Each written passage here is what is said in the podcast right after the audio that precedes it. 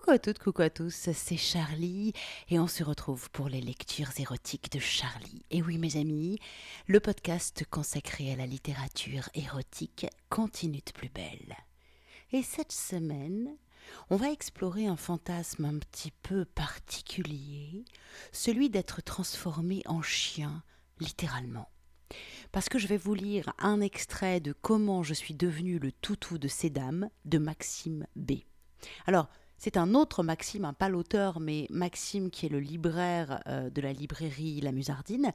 Quand je suis passée le voir, quand je suis passée faire un tour dans la librairie, qui m'a conseillé ce bouquin. Déjà, il a une particularité, c'est que c'est euh, le dernier livre dans la collection Média qui a été publié sous la direction d'Esparbeck, qui, depuis entre-temps, nous a hélas quittés. Et il y a aussi une autre particularité, c'est qu'il est publié chez Mediamil dans la collection Confessions érotiques, mais c'est annoncé d'entrée de jeu dans la préface qui est écrite par Esparbeck, ce n'est pas une vraie confession érotique.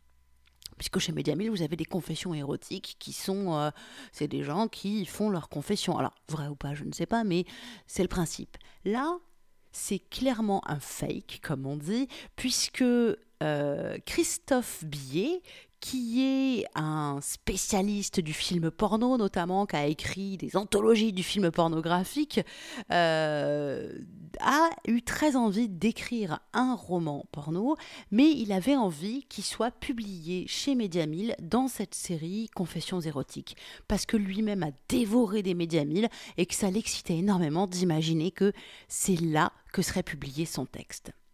Donc, attention, on va plonger complètement dans le fantasme délirant de l'auteur qui signe ce livre, Maxime B.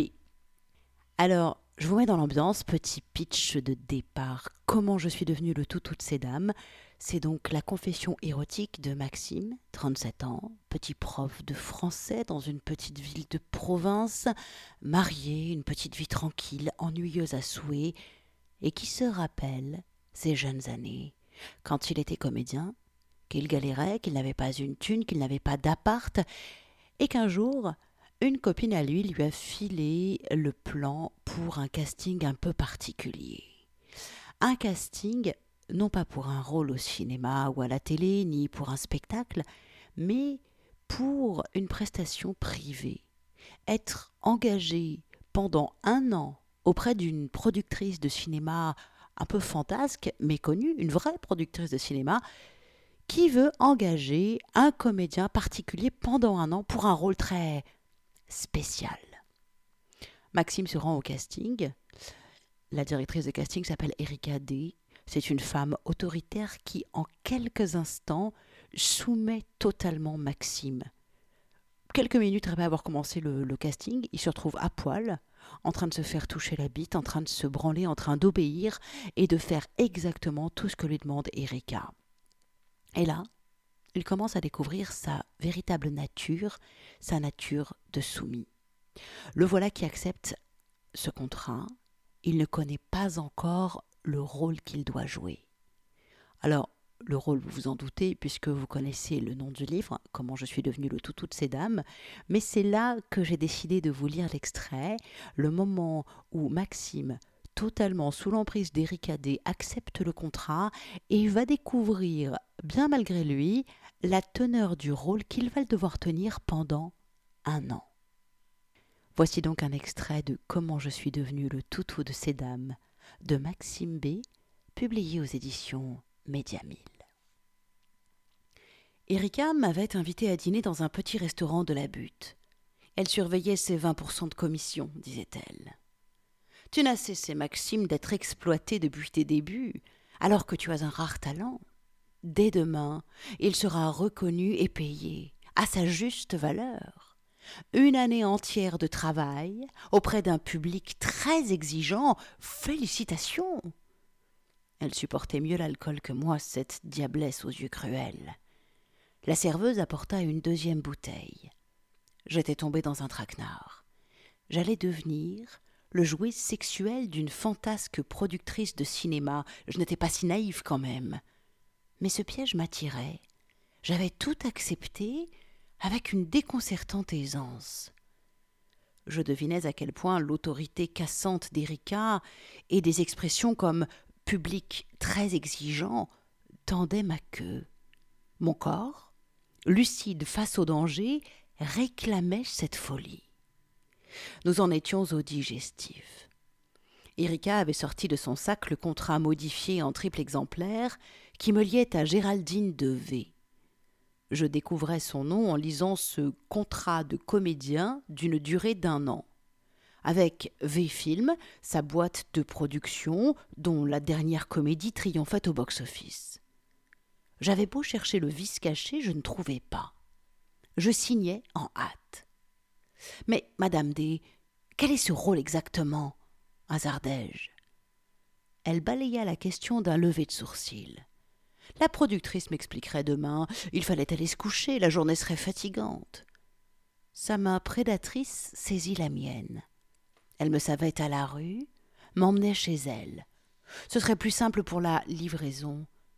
Encore un terme qui me fit frissonner. Sa Renault Mégane empestait la cigarette. Elle roulait à vive allure, avec une assurance qui dénotait une connaissance approfondie de Paris. À Belleville, stoppée par un feu rouge, elle baissa ma fermeture éclair et en sortit ma bite. Une putain asiatique contre un mur observait d'un œil blasé. Avec ta belle gueule, si malgré tout tu ne perçais pas dans le cinéma, tu pourras faire le trottoir, avait-elle dit sans cynisme. J'étais un objet sexuel qu'elle évaluait encore une fois. Ses ongles vernis noirs contrastant sur ma queue me faisaient bander. Et plus encore, ses mots avilissants. Tu as beaucoup de capacités, tout le talent d'un bon gigolo. Je pourrais louer ton cul à tout ce que le cinéma compte de vicieux. Ils sont nombreux. On se ferait du blé, mon chou. Quand le feu passa au vert, elle écrasa la pédale d'accélération, fonçant sur le boulevard. Elle exigeait que je me branle jusqu'à chez elle, sans gicler. Elle regardait du coin de l'œil, sans quitter la route, la manière dont je me masturbais. La plupart des mecs entourent leur bite entre l'index et le pouce. Toi, tu ramènes le pouce par devant avec les autres doigts, comme font les singes.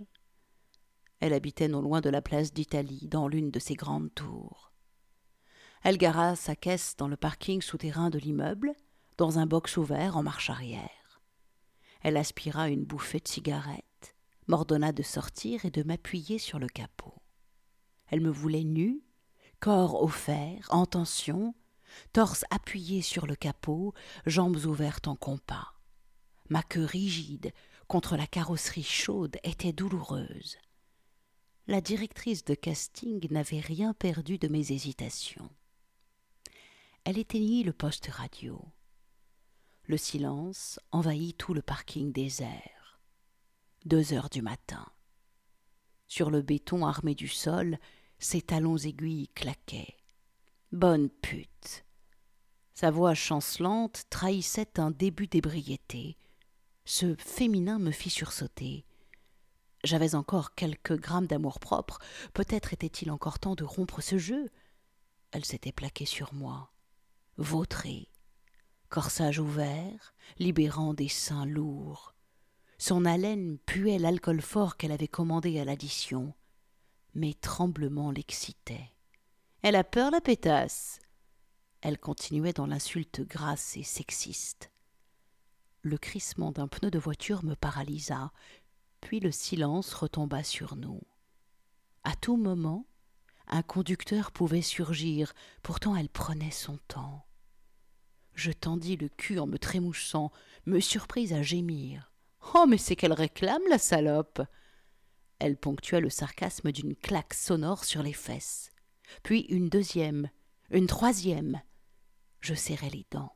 Ne bouge pas Elle remonta dans la voiture. À travers la vitre, sur laquelle j'écrasais mon visage, je la voyais fouiller dans son sac à main. Comme elle était penchée en avant, sa poitrine laiteuse, opulente, ballottait, fugace vision qui m'émerveillait. De nouveau placée derrière moi, elle ricana. Oui, ah La garce avait un martinet dans son sac. Elle me labourait le cul avec.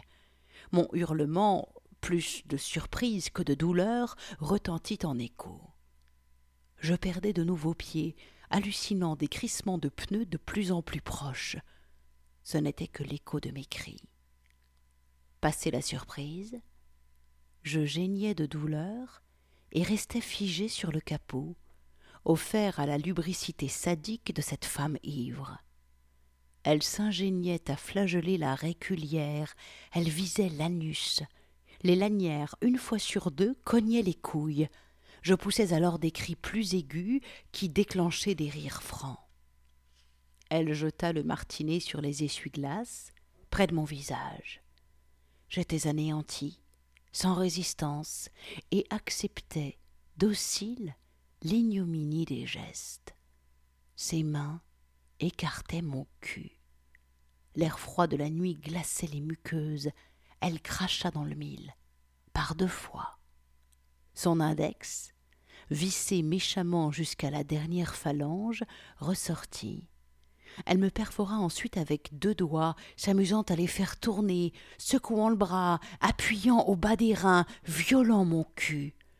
La voiture tanguait sur ses suspensions, mon corps, mon esprit chavirait sous la houle. Elle éructait ses mots doux. T'es en chaleur, hein? Il faut tout le temps te fourrer. Je poussais des gémissements équivoques. Elle vrillait mon trou. J'avais débandé, mais sur le pare-choc, ma mouille coulait abondante. Exténuée, elle désigna mes saletés qui goûtaient, que je léchais, servile. Elle ramassa mes fringues qu'elle jeta dans un sac et ouvrit le coffre. Elle m'observait, suspendue à une dernière rébellion. Tout pouvait encore s'interrompre. J'entendis le vrombissement lointain d'un moteur, une voiture, au premier sous-sol, continuait sa course jusqu'à nous.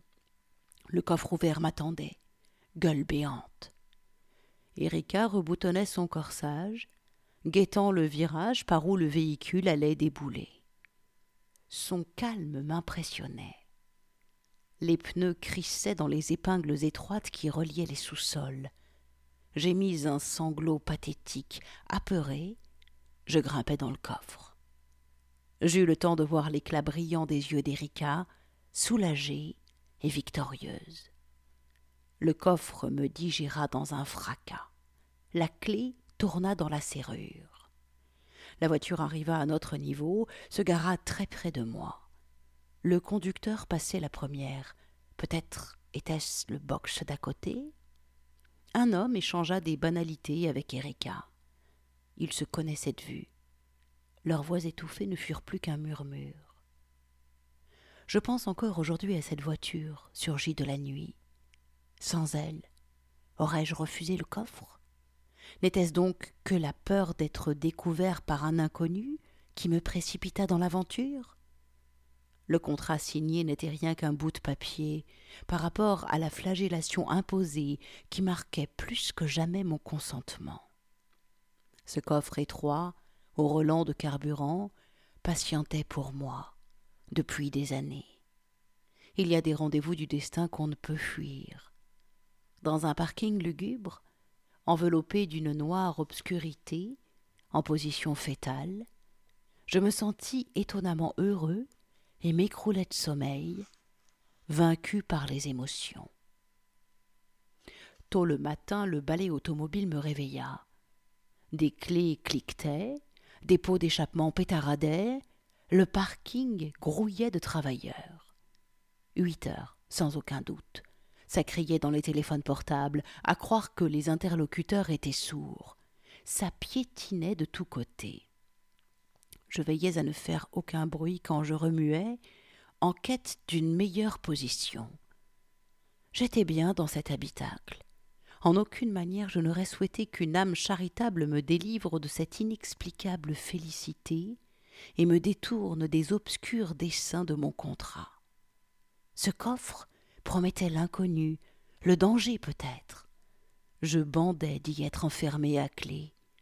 En une matinée, entre des mains expertes, j'avais accepté ma nature profonde et soumise, et on allait me payer pour ça. Le boucan s'amenuisa. Ils étaient tous partis au bureau, à l'école, que sais-je. Puis, rompant le silence du parking, les stilettos d'Erika retentirent sur le sol. Je ne pouvais l'expliquer, mais je savais que c'était elle. Le pas était assuré, pressé. Elle démarra en trombe. Les boucles des virages me donnaient la nausée. Elle n'avait même pas daigné ouvrir le coffre et me voir. J'étais le bagage qu'elle y avait laissé hier soir, rien de mieux. Combien de temps avait-elle roulé? Je n'en savais rien. Je m'étais endormi et ankylosé dans le coffre peu après avoir identifié l'ambiance du périph'. J'imaginais qu'elle s'était engagée dans une bretelle d'autoroute en direction d'une banlieue que j'espérais riante. Elle avait stoppé le moteur. Des pas sur du gravier venaient à sa rencontre. Erika donna les clés à cette personne qui l'avait saluée et informé que Madame Géraldine l'attendait au salon. Le chien est dans le coffre, répondit Erika. Le chien? Je prévoyais un rôle de soumission, mais pas celui de chien. À peine commençai-je à m'affoler que le coffre s'ouvrit. Je fus ébloui par le ciel et une haute façade grignotée par le lierre rampant, face à une femme noire portant cet uniforme strict des gens de maison que je pensais d'une époque révolue. Merci, ainsi la nommait-on, avait la jupe longue et le corsage noir, un chemisier à manches courtes et dentelles et le tablier de service blanc. Pas du tout la soubrette sexy. Elle sortit d'un sac des effets en cuir noir qu'elle m'enfila. Il y avait des genouillères, qu'elle lassait au creux poplité, et des moufles, dans lesquelles je n'avais plus la qualité de préhension habituelle. Elles étaient confortables, rembourrées comme des gants de boxe miniatures. Aussitôt je réalisai que je ne pourrais plus me branler avec. Elle ajusta au cou un collier clouté, muni d'un anneau de métal, et y attacha le moucheton d'une laisse. Interdiction de parler, dit-elle, juste aboyer. Allez, hop Elle tira. Je sortis laborieusement, les mains d'abord sur le gravier, les pieds se posant avec précaution au bord du coffre, puis sur le sol. Elle marqua son impatience. Tandis qu'Erika gravissait le perron de la bâtisse, je suivais l'employé de maison, bénissant l'inventeur des genouillères et des moufles, peinant à garder le rythme et m'étranglant avec la laisse. L'année promettait d'être sportive. Nous sommes entrés par une porte de service qui donnait sur une cuisine ancienne. Tout en Mercy respirait la normalité. J'étais une bête, rien d'autre. Ce détachement, pas même dédaigneux, m'excitait. Elle versa de l'eau dans le bol, posé près de l'évier, remplit une gamelle de nourriture en bouillie préparée pour l'occasion. En s'agenouillant pour la poser devant moi, Affamée, je n'avais rien avalé depuis la veille au soir. Elle s'autorisa une courte caresse le long de la nuque qui m'électrisa la queue, tant ce geste n'avait rien de pervers. Elle aurait agi de même avec le chien de la maison, ce que j'étais devenu dès l'ouverture du coffre. Elle ouvrit la porte de service, me désignant le prix à quelques mètres. Va, contre le chêne. Dépêche-toi, elles nous attendent lever la patte droite, car j'étais plus stable sur mon genou gauche, allait devenir une habitude. De même qu'uriner, sans en mettre partout sur les cuisses. La propriété semblait vaste. J'apprendrai plus tard qu'elle était située à la périphérie de Blois. La fraîcheur de l'herbe haute me rendait joyeux. Tout était si bizarre, comme un rêve. Merci me siffla. L'impossibilité d'accourir vers elle, malgré les genouillères et les moufles de protection, m'attristait. Était-il possible, avec de l'entraînement, de pouvoir gambader aussi simplement qu'un vrai chien Me conformer à cette animalité? Je revenais en cuisine, d'une démarche pataude qui m'essoufflait et arrachait à Mercy un sourire moqueur. La gouvernante ramassa la laisse et la posa sur un plateau. Elle sortit de la cuisine, se dirigeant le long d'un couloir. Tout en elle respirait soudain le style apprêté qu'affectionnait la haute bourgeoisie, en contradiction totale avec le sifflement trivial qu'elle venait d'émettre. Du coin de l'œil, elle surveillait mes efforts à me mouvoir. J'étais impressionné par la splendeur du décor, le parquet, les boiseries travaillées, les bibelots, l'odeur d'encaustique, les tableaux aux murs. Je ne pouvais m'apesantir dans leur contemplation, trop empressé à ne pas quitter les pieds de Merci. Un escalier en marbre blanc donnait sur le hall d'entrée. La voix grave d'Erika parvint d'une pièce à gauche, accompagnée d'un rire franc. Une porte à double battant, ouverte sur un salon bibliothèque. Le mur du fond, couvert de livres anciens, reliures en cuir, dos à nerfs fleuronnés, de quoi satisfaire les goûts bourgeois d'un notable. Près de la cheminée que surplombait le tableau pompier d'une scène de chasse à cour, deux femmes devisaient, assises dans des fauteuils de cuir fauve.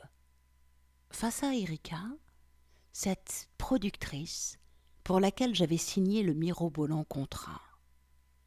Elles ne scièrent pas à notre entrée.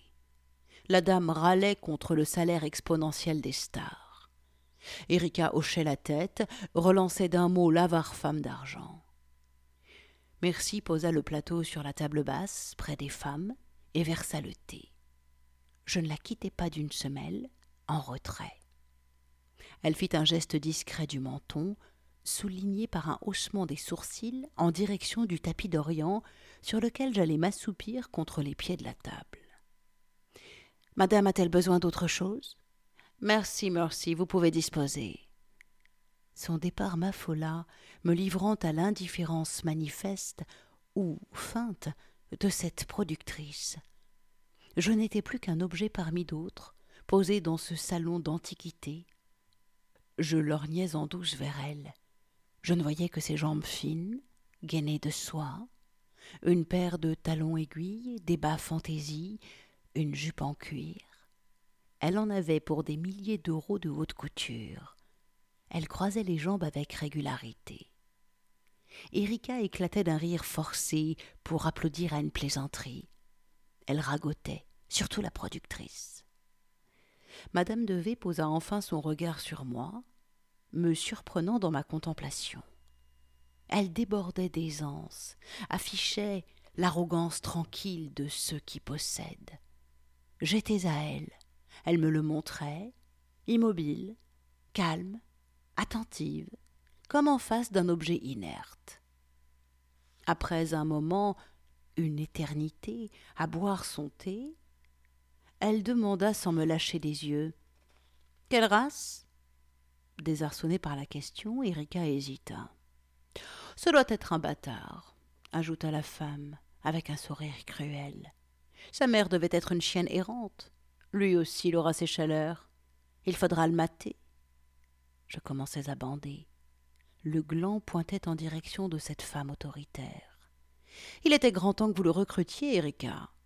L'anniversaire d'Audrey est dans trois mois à son retour des States. Elle a toujours rêvé d'un chien. Vous êtes sûr qu'il fera l'affaire? Il ne se révoltera pas comme l'autre connard qui ne supportait pas le fouet? Non, il, est très docile, affectueux, très. Erika me détailla, alarmée, scrutant mon âme pour se persuader de son choix. Plusieurs comédiens avaient renoncé au pactole déjà, face à la perspective d'une année complète de chiennerie. Mais moi, l'argent était devenu secondaire. Je voulais éprouver le masochisme qu'elle avait détecté en moi dès qu'elle m'avait reçu. À part montrer sa queue, que sait-il faire? Il aboie au moins? Elle prit un gâteau sec dans l'assiette, le leva. Si tu aboies bien, tu auras droit au gâteau et je te garderai. Sois convaincant. Sinon, je te vire. Prends ton temps. Tout ton temps. Et dès que tu te sens prêt, fais-moi un magnifique waouh de chien. Il y eut un silence que la productrice savourait d'une joie indicible. Erika, en revanche, braquée sur moi, était anxieuse. Elle n'avait pas pris la précaution de m'exercer à l'aboiement. Je m'empourprais, hésitais, me raclais la gorge. Cette première émission de voix dans un langage canin signait pour un an complet ma condition future. J'étais au bord d'un précipice d'épouvantable volupté. Si je ratais cet ordre, je retombais dans les vicissitudes d'une vie affligeante. Si je réussissais, je connaîtrais des orgasmes que je pressentais bouleversants. Ce simple aboiement était l'épreuve la plus périlleuse de ma modeste existence. Il ne fallait pas que le trac m'engloutisse. Ouah Wouh Oh, comme ce fut grotesque Pourquoi le son n'avait-il pas été plus fort, plus ferme? Son rire me fusilla. Erika n'en menait pas large non plus. Géraldine de V, son nom m'était revenu en un éclair, jaugeait mon abdication d'homme. Elle décroisa les jambes, mit le spéculoos dans sa paume et tendit sa main à hauteur de ses genoux. J'avançai, apeuré par sa prestance. Erika m'avait séduit par son autorité, mais je découvrais avec cette grande bourgeoise ce qu'était vraiment la domination. Elle émanait de tous ses pores, elle était sa nature. Erika se forçait et s'amusait à dominer, Géraldine de V dominait, consciente d'une supériorité innée de la femme sur l'homme, déterminée à exercer tous les droits sur mon corps et mon esprit. J'avais englouti le spéculoos pour mieux lécher sa peau. Elle me laissait faire. Ma langue râpait sa paume, mes lèvres embrassaient ses doigts, et je retenais des sanglots qui s'étranglaient en notes aiguës.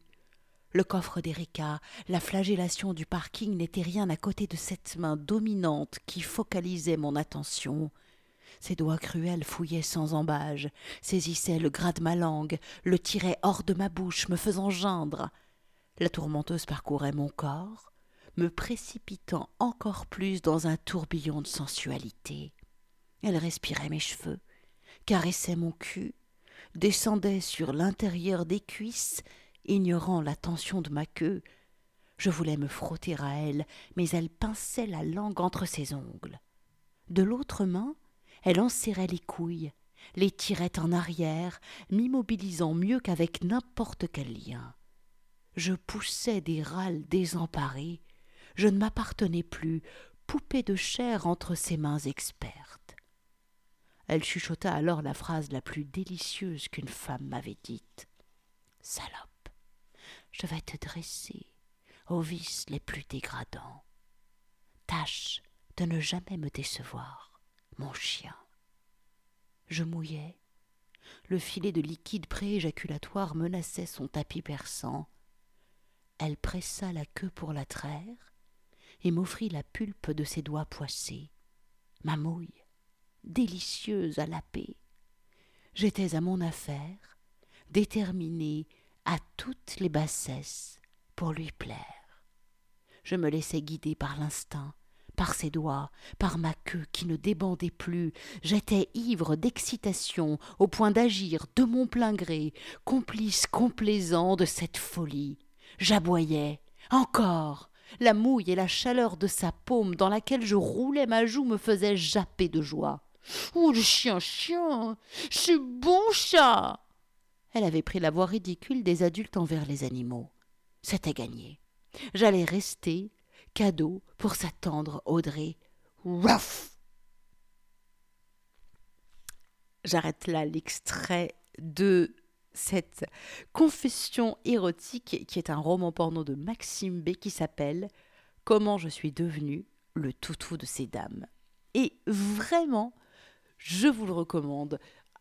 Alors, c'est vrai que c'est un fantasme particulier, hein, mais si, si vous avez des fantasmes de soumission, que vous voulez, ça vous intéresse de voir jusqu'où il pousse le fantasme de l'homme transformé en chien, vraiment, allez-y, lisez comment je suis devenu le toutou de ces dames. Parce que, ah, des fois, quand on lit un bouquin érotique, l'auteur ou l'autrice ne pousse pas jusqu'au bout le fantasme, parce que quand même, voilà, il y a des limites. Là, là, l'auteur va jusqu'au bout.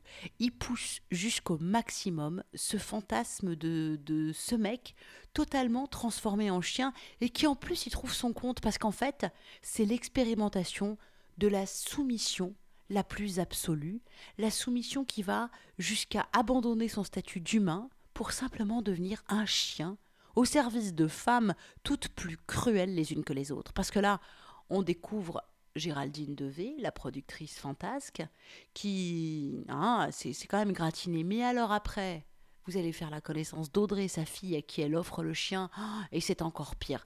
Toutes les femmes euh, qu'on rencontre dans le roman sont, sont, des, sont des dominatrices en puissance qui sont cruelles, qui sont vicieuses. C'est ah, si vous voulez découvrir un univers de domination féminine et une soumission absolue euh, d'un mec à des femmes absolument cruelles, vraiment, je vous conseille comment je suis devenue le toutou de ces dames. Alors, pour vous l'offrir, c'est très simple. Soit, si vous êtes sur Paris, je vous invite vraiment à aller faire un tour à la librairie La Musardine. Ça vaut le coup. Déjà, vous verrez que Maxime, le libraire, est super sympa. Il est de bons conseils. N'hésitez pas à demander conseil, à à discuter avec lui parce que c'est vraiment cool quoi. Et puis sinon, si vous n'osez pas ou si vous n'êtes pas sur Paris, tout simplement, le livre se trouve en librairie ou si la librairie euh, chez vous n'a pas ce bouquin, ce qui ne m'étonnerait pas, soit vous le commandez, soit si vous vous sentez pas forcément d'aller demander à votre libraire habituel euh, comment je suis devenu le toutou de ces dames, j'aimerais bien l'avoir, eh ben vous pouvez l'acheter par internet et pour ça, Tam, tam, tam, tam Charlie pense à tout, puisque, comme chaque semaine, il y a un article qui présente la lecture d'aujourd'hui, et sur cet article, vous allez retrouver le lien pour vous offrir le livre et qu'il arrive directement dans votre boîte aux lettres en toute discrétion. Et puis, c'est aussi là que vous allez trouver un petit bouton qui dit Ah, soutenir les lectures érotiques de Charlie par Patreon. Et là, vous cliquez et là, oh joie, oh magie, vous arrivez sur mon Patreon, patreon.com slash Charlie Live Show. Et ça permet quoi, Patreon? Ça permet de soutenir les lectures érotiques de Charlie. Si vous vous dites que vraiment, c'est vraiment formidable d'avoir chaque semaine entre 20 et 30 minutes de lecture érotique comme ça, gratos, de découvrir de nouveaux auteurs, d'avoir des histoires toutes plus vicieuses les unes que les autres, susurrées au coin de l'oreille, et vous trouvez ça génial, et vous avez hyper envie de me remercier, eh bien c'est facile, hein. Vous vous inscrivez sur Patreon et vous devenez mécène. Vous choisissez le montant que vous versez par mois. Ça commence à partir de 1 dollar et dès 5 dollars, vous avez même droit à des podcasts exclusifs réservés rien qu'à vous. Voilà, je dis ça, euh, je dis rien. En tout cas, ce que je dis, c'est merci à toutes celles et tous ceux qui me soutiennent déjà via Patreon. Et puis merci à toutes et à tous de votre écoute et de votre fidélité. Parce que ça, ça fait chaud au cœur. Oui, j'ai dit au cœur, allez, on se calme, hein, on se calme. Et puis si vous n'avez pas du tout envie de vous calmer, vous pouvez réécouter soit ce podcast, soit un des nombreux autres podcasts de lecture érotique qui sont à votre disposition. C'est fait pour ça. Alors, l'adresse de mon site internet hein, pour retrouver le lien, euh, pour vous offrir le livre et surtout le lien vers mon Patreon et retrouver toutes mes précédentes lectures érotiques, c'est charlie-tantra.fr. Eh bien voilà, cette lecture touche à sa fin, alors vous pouvez reprendre une activité normale, peut-être allez-vous rêver de chiennerie vous aussi, cela ne me regarde pas. En attendant, prenez soin de vous, et moi je vous dis à la semaine prochaine pour de nouvelles aventures érotiques, bien entendu. Ciao, ciao, ciao.